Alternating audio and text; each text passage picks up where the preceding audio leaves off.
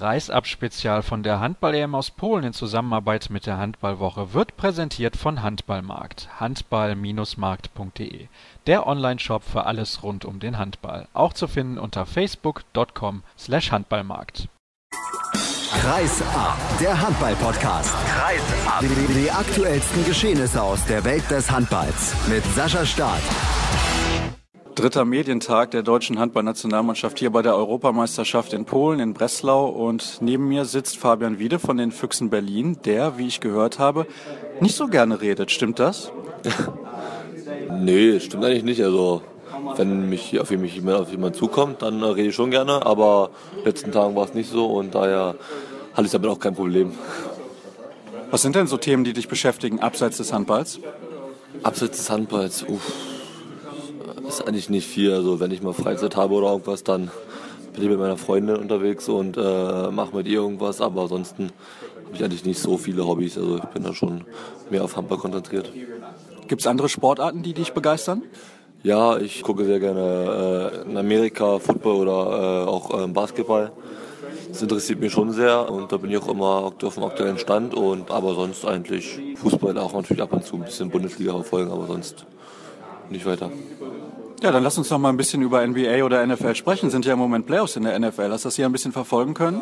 Ja, wir hatten ja, glaube ich, äh, nach dem Spiel gegen Schweden oder nach dem Spiel gegen Spanien, weiß ich gar nicht, haben, glaube ich, zweimal dran gespielt und das konnte man sehen und da ist man schon ein bisschen dabei. Ähm, ich bin halt so ein bisschen auch Patriots-Fan mit Vollmer mm, und Tom Brady und daher freue ich mich, dass die auch drin sind und gegen die Broncos jetzt hoffentlich gewinnen. Dann darf ich als Broncos-Fan eigentlich keine weiteren Fragen stellen. Dann wechseln wir mal schnell das Thema. Wobei, eine Frage habe ich dann noch zu dieser Football-Geschichte. Da gibt es ja teilweise Verletzungen jenseits von Gut und Böse. Ich weiß, die Belastung bei euch ist auch extrem hoch. Und die wird immer größer und größer. Und alle sagen, irgendwann ist ein Punkt erreicht, wo es nicht mehr geht. Aber wenn du dir das anguckst, was da mit den Jungs los ist, die haben ja nur 16 Saisonspiele in Anführungsstrichen. Und die sind danach im Prinzip tot, ne? Ja, ich glaube, äh, wenn man mal sieht, so wie die sich da reinschmeißen und wie die da umgehauen werden, dann glaube ich schon, dass es nochmal ein anderes Niveau ist als bei uns. Jetzt, äh, natürlich haben wir schon harten Sport, aber ich glaube da, was da in die Beine reingeworfen wird oder auf die Rücken reingeschmissen wird, das ist schon nochmal eine andere Dimension äh, als beim Handball und daher kann man schon nachvollziehen, dass es da zu mehreren Verletzungen kommt als bei uns. Basketball hast du auch gesagt, begeistert dich. Dirk Nowitzki ist 37 Jahre alt. Kannst du dir vorstellen, in dem Alter noch auf so einem Niveau vergleichbar zu spielen, wie er das macht? Ah, ich glaube nicht. Also ich glaube, das ist schon einzigartig, was er macht da als Deutscher. Und ich glaube auch im Handball, dass es da eigentlich in diesem Alter als Feldspieler nicht mehr möglich ist, sag ich mal, auf gutem Niveau zu spielen. Ich denke mal, Torhüter haben noch andere Chancen, wie man jetzt auch sieht, dass viele ältere Torhüter noch auf einem guten Niveau spielen. Aber ich glaube, als Feldspieler, als vorher auch als Rückraumspieler mit 37, glaube ich, ist da schon Schicht im Schacht. Du warst 14 oder 15 Jahre alt, als Dirk Nowitzki den NBA-Titel gewonnen hat. Ist das so jemand, den man dann bewundert als junger Spund? Ja, auf jeden Fall. Also ich kann mich da noch, daran noch, noch erinnern. Da war ich, glaube ich, glaube ich gerade nach Berlin gekommen und habe das auch verfolgt und es ist natürlich was ganz Besonderes, wenn so Deutsche dann da gewinnt und also sowieso auch so eine Art Vorbild für mich. Also ich finde einfach auch, ähm, dass er nur für ein Team, sag ich mal, in der NBA gespielt hat. Das bewundere ich und äh, daher ist es schon ein Idol für mich schon. Also ja, interessant. Wer ist denn so handballerisch dein Idol gewesen früher? Ja, natürlich äh, auf meiner Position war Olaf Stefansson, äh, den ich immer sehr gut äh, und sehr gerne zugeguckt habe, aber auch Kim Andersson war für mich eines der Ausnahmetalente auf halb rechts und einer der besten Spieler auf halb rechts und äh, die waren schon so zwei, denen man echt gerne zuguckt hat und von denen auch viel gelernt hat. Bei Stefansson war das ja auch oft so, dass er sehr lange in der Luft war und sehr spät die Entscheidung getroffen hat. Später den Pass wirft er noch drauf. Das ist was, was ich bei dir jetzt in den letzten zwei Jahren auch teilweise gesehen habe. Du stehst sehr lange in der Luft. Ist das was, was du dir von ihm abgeguckt hast im Speziellen? Kann sein, aber nicht absichtlich. Also ja, stimmt schon, dass ich äh, sehr gerne hochspringe und dann äh, irgendwie noch die Entscheidung spät suche, wie er. Ähm, aber jetzt äh, speziell bei ihm abgeguckt habe ich mir das nicht. Ähm, es kam einfach so in den letzten Jahren durchs Training auch alles und durchs Entscheidungstraining auch in Berlin und da habe ich das alles so ein bisschen alles gelernt und daher habe ich es, denke mal, von ihm jetzt nicht abgeguckt. Ich habe einen interessanten Artikel über dich gelesen. Es gab ja auch mal eine Zeit, da lief es bei dir jetzt nicht so rund, als du noch in Potsdam gewesen bist. Was kannst du mir sagen über diese Zeit? Warum lief es damals nicht? Ach ja, ähm, ja, das, ich hatte halt viele verschiedene Freunde halt, äh, die halt, sag ich mal, nicht so leistungsorientiert waren. Und dann haben wir halt mal, ja, in der Freizeit halt einfach mal andere Sachen halt äh, gemacht und haben uns dann so, sag ich mal, nicht mal so auf den Sport fokussiert, äh, wie man es eigentlich hätte machen sollen. Und das war dann einfach, sag ich mal, so ein bisschen der Fehler, der meiner Zeit so ein bisschen mich schleifen hat lassen. Und ja, deswegen war schon der Wechsel nach Berlin schon richtig. Und das war dann auch die Wende für dich? Wo hast du dann gemerkt, ich muss auf jeden Fall was ändern? An welchem Punkt? Ich habe einfach gemerkt, dass es einfach handballerisch nicht mehr reicht. Wir hatten dann halt ein Turnier in Berlin, diesen Länderpokal. Und da war es einfach so, dass ich einfach gesehen habe, dass in Berlin äh, und die anderen Vereine einfach auf einem ganz anderen Niveau gespielt haben als wir oder als ich. Und dass ich da schon, dass ich da schon gar nicht mehr mithalten konnte. Und es war mir klar einfach, dass ich da halt dann hin äh, weg, wechseln müsste, um noch überhaupt die Chance zu haben, um, um anzukommen. Und ja, das war einfach so ein, das war so der Zeitpunkt, wo ich dachte, okay, jetzt muss was geändert werden, ansonsten war es das mit der Karriere. Also bist du schon ein extrem ehrgeiziger Typ? Ja, auf jeden Fall. Also ich bin schon, denke ich mal, sehr Handball ehrgeizig. Äh, ich will mich immer verbessern, will immer das Beste aus mir rausholen und dafür lebe ich ja. Dann macht dir Saisonvorbereitung Spaß? Teilweise, also das Handballerische und alles, ja. Laufen und so ist nicht so meine Lieblingsdisziplin, aber natürlich muss das gehört das dazu und muss auch erledigt werden und daher freut man sich trotzdem. Man, man, äh, man hat ja auch dann, äh, wenn man die Pause hat, freut man sich auf die Pause, aber man freut sich dann trotzdem wieder genauso drauf, äh, wenn es wieder losgeht mit dem Handball, weil man einfach dafür lebt und daran Spaß hat. Bist du im Moment körperlich bei 100 Prozent? Ihr habt ja diese Saison keine internationalen Spiele mehr, weil ihr schon ausgeschieden seid mit den Füchsen. Und hilft dir das wahrscheinlich jetzt hier bei der Europameisterschaft besser drauf zu sein als vielleicht der ein oder andere Mannschaftskollege?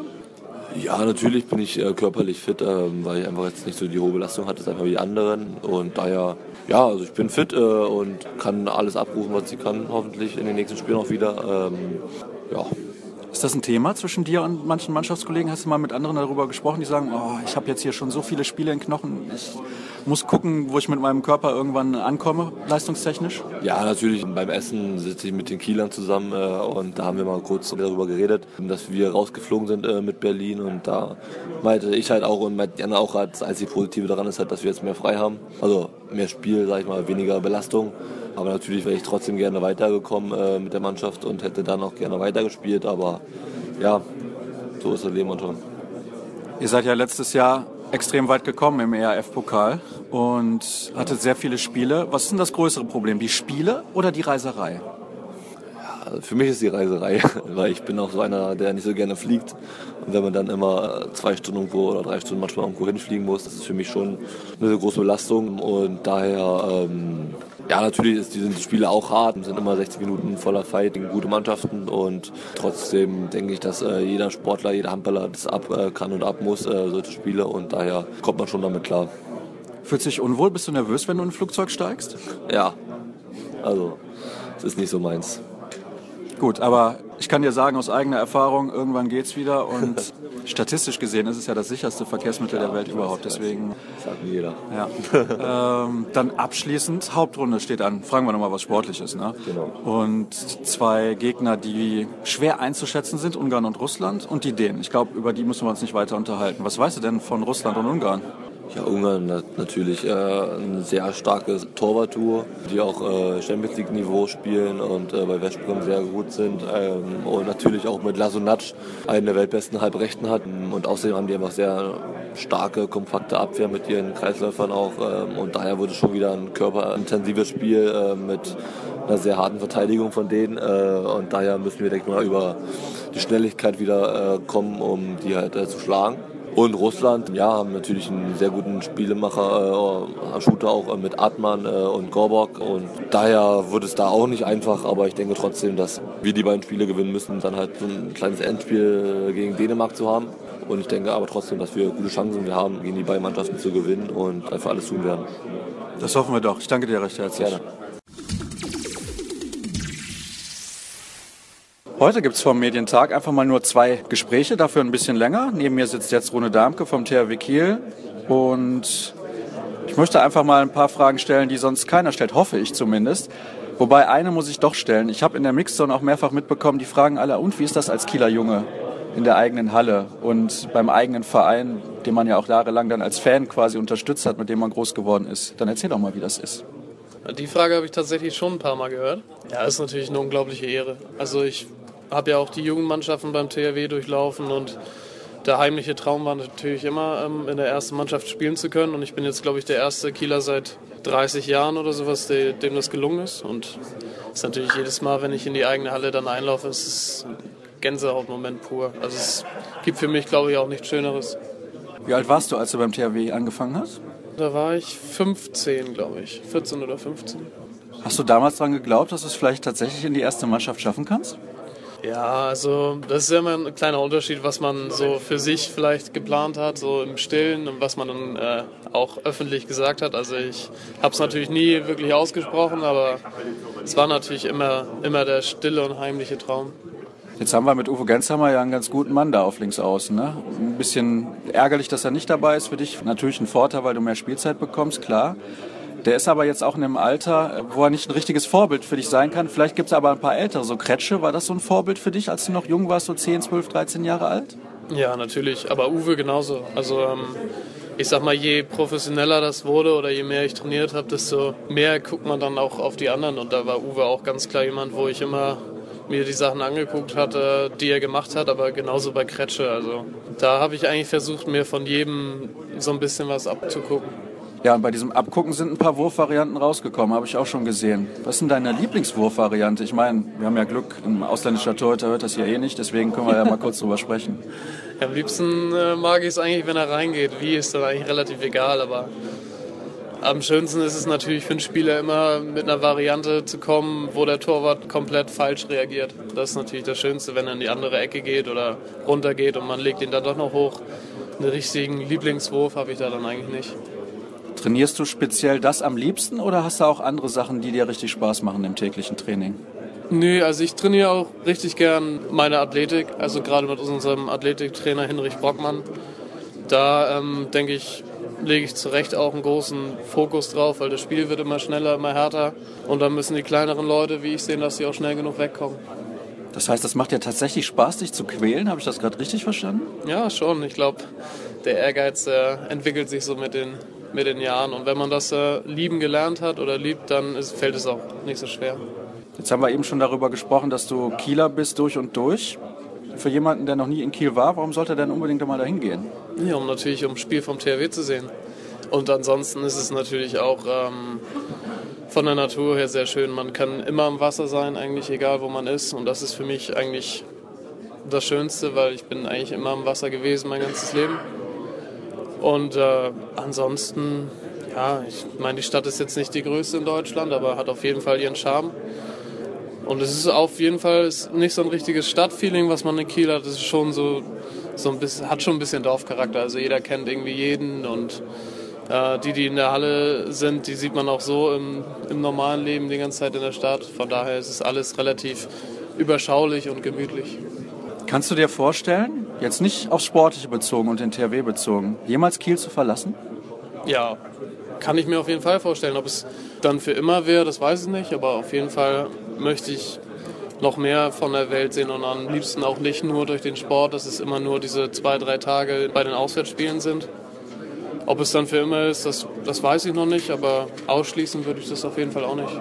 Das heißt, im Urlaub bist du vielleicht jemand, der dann eher mal in die Sonne reist, ans Meer, weil du das da nicht hast, so in der Art. Klar, ihr habt natürlich Meer schon da, aber so, sag mal, eher so Südeuropa oder sowas? Ja, Europa, auch andere Kontinente. Also es ist, ich bin gerne unterwegs und auch gerne dann immer mehr, aber ähm, das ist natürlich richtig. Da, das Meer kann man natürlich badetechnisch oder ähnliches nicht immer nutzen in Kiel oder eher selten. Von daher bin ich dann, wenn wir mal frei haben, auch gerne unterwegs.